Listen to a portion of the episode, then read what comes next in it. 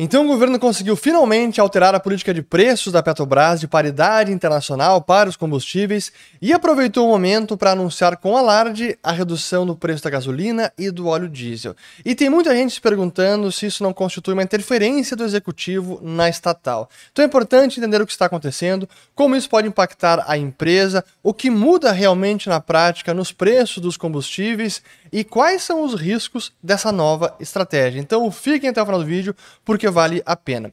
E eu quero começar mostrando um vídeo do próprio presidente Lula que ele soltou ontem nas suas redes, terça-feira, 16 de maio, anunciando essa medida. Então tenham paciência, é bem curtinho, mas vale a pena para contextualizar o momento. Então vamos lá e depois volta para mim. Hoje eu estou particularmente feliz e acho que o povo brasileiro também vai ficar porque o ministro de Minas e Energia e o presidente da Petrobras acabaram de anunciar a redução da gasolina e do óleo diesel em mais de 12% e a redução do gás de cozinha em 21,3%. Vocês estão lembrados que nós iríamos abrasileirar os preços da Petrobras e começar a acontecer. É apenas o começo. Então aí a fala do Lula, que estão abrasileirando os preços uh, da Petrobras. Mas a verdade é que essa redução da gasolina do óleo diesel, ela já estava no radar, já era esperada, porque a conjuntura internacional assim a permitia.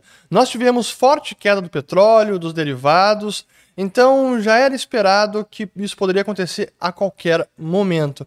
E eu quero mostrar isso tanto com os gráficos das commodities e depois até mostrando a defasagem do preço de paridade internacional com o preço doméstico praticado pela Petrobras. Então, primeiro, o próprio petróleo, aqui no último ano, caiu quase 32%, enquanto a gasolina caiu quase 35% e o óleo diesel caiu quase mais de 36%. E nesse período, a moeda brasileira também foi favorecida, especialmente nos últimos dois, três meses, porque tivemos aí o arcabouço fiscal sendo apresentado, que não é mil maravilhas, mas é alguma regra o distensionamento político e a percepção de que o governo não vai conseguir colocar em prática toda a sua agenda econômica mais nociva. E realmente, o real brasileiro, agora sendo negociado abaixo de 5 nas últimas semanas e conseguindo se manter nesse patamar, é muito favorável para o petróleo e para a gasolina no Brasil, porque isso faz com que o preço em reais caia também. E claro, quando a gente aí sim compara o PPI com o preço doméstico, a gente vê que realmente havia esse espaço para redução. Esse é o gráfico publicado pela Abicom é, diariamente, e aqui temos então a gasolina com relação ao PPI e o preço doméstico. A defasagem média estava nos últimos dias até entre 40 centavos para a gasolina. Isso significa que o preço doméstico estava mais alto que o preço internacional. Portanto, havia espaço para redução, o que fizeram e caiu aqui então para agora está praticamente na paridade. Com o óleo diesel não foi diferente. Também havia uma defasagem positiva, preço doméstico mais caro do que o preço internacional. Então era questão de tempo para a Petrobras reduzir o preço, o que efetivamente fez, e agora até a defasagem está levemente negativa. Isso com relação aos preços. E o mercado até recebeu essa notícia sem maiores problemas. Aqui a gente viu o, a ação da Petrobras no dia de ontem, que chegou a subir no pregão de terça entre 13% e 4%, acabou fechando o dia 2,5% e hoje, quarta-feira, está sendo negociado aqui em 1,37%. Mas realmente o mercado não se preocupou muito, até porque o comunicado da Petrobras, e aí que vem talvez a, a ironia disso, parece que a Petrobras está mudando tudo para não mudar quase nada. Porque, primeiro, o que ela divulgou foi algo mais conceitual. Não trouxe detalhes claros de como será a nova política de preços e parece que ela vai manter muito do que já vinha sendo feito, inclusive a periodicidade dos repasses. Portanto, o mercado encarou isso como: olha, não vai mudar muita coisa. Então, é, é, é uma interferência, mas vai manter o que já estava em vigor. Então, deixa eu colocar agora o aqui o comunicado da Petrobras, que tínhamos aqui Petrobras sobre estratégia comercial de diesel e gasolina, e eu vou destacar apenas o trecho mais importante que diz o seguinte: A estratégia comercial usa referências de mercado como a o custo alternativo do cliente, como valor a ser priorizado na precificação E B, o valor marginal para a Petrobras. O custo alternativo do cliente contempla as principais alternativas de suprimento, sejam fornecedor dos mesmos produtos ou de produtos substitutos. Já o valor marginal para a Petrobras é baseado no custo de oportunidade dadas as diversas alternativas para a companhia, dentre elas, produção, importação e exportação do referido produto e ou dos petróleos utilizados no refino. E aí a parte sobre periodicidade. Os reajustes continuarão sendo feitos sem periodicidade definida, evitando o repasse para os preços internos da volatilidade conjuntural das cotações internacionais e da taxa de câmbio. O que, que isso significa é que seguirão com a mesma política, onde não há um repasse automático, isso evita trazer para o preço doméstico a volatilidade externa, e a Petrobras segue praticando a mesma política nesse sentido. E é assim que o mercado está encarando, onde, com base no que foi divulgado, é bem possível que a Petrobras continue levando em consideração os preços internacionais, os preços aos produtores domésticos, importadores domésticos, até porque por conta da lei das estatais e do próprio estatuto da Petrobras, ela não pode simplesmente destoar do que é praticado no mercado, fazendo um descolamento de preços e produzindo prejuízos para a estatal. Ela não pode fazer isso. Então, medidas mais arbitrárias e prejudiciais para a empresa, elas tendem a ser impedidas pelo estatuto e também pela lei das estatais. Mas claro é que existe alguns riscos, especialmente quando a gente fala de risco de desabastecimento, porque aí está o grande problema com a nova política, que pode ser arbitrária em algum momento, porque a conjuntura atual ela é muito favorável para a Petrobras reduzir o preço de gasolina. Estamos perto das mínimas, com o mundo à beira de uma recessão, a China, a Alemanha com sinais ainda de desaceleração econômica, a Alemanha até mais do que a China, a China não conseguindo reaquecer a sua economia, barril de petróleo ainda está perto dos 80 dólares ou 70 e poucos dólares. E então o momento atual, digamos que para a redução é o momento mais favorável, é o momento mais positivo.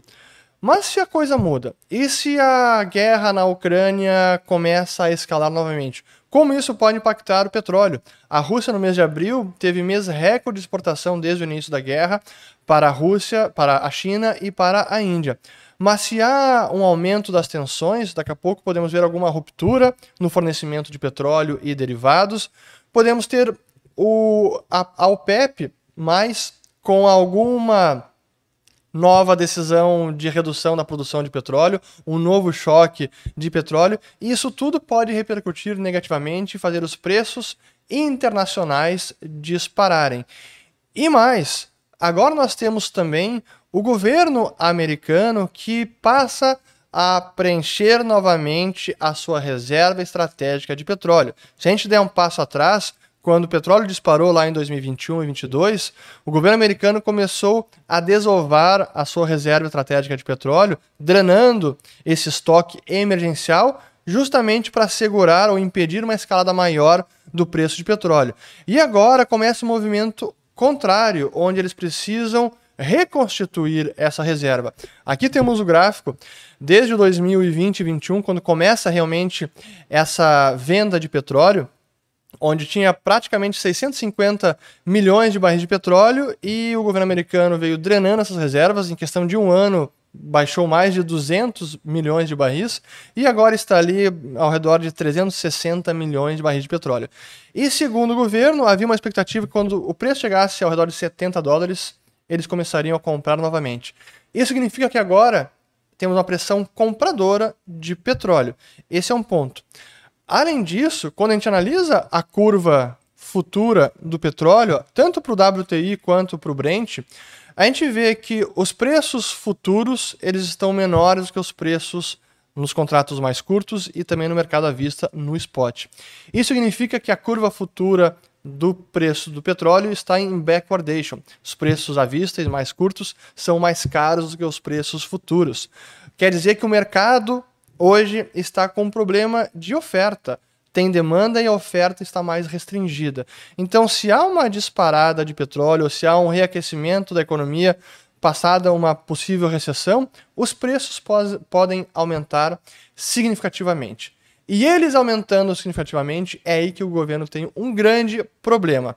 Porque se não repassar o preço internacional e aquela defasagem que agora estava positiva for muito negativa, como já esteve no passado. Vamos voltar ao gráfico aqui do PPI, especialmente lá no, em 2022. Vejam aqui em novembro daquele ano, e lá em julho também, a defasagem ficou muito abaixo. Depois também no começo desse ano. A Petrobras ela foi obrigada a aumentar os preços, porque se não o fizesse, ela poderia prejudicar os importadores de derivados no mercado doméstico, que seriam jogados para fora do mercado, poderiam ir à falência, porque não conseguem competir com a Petrobras.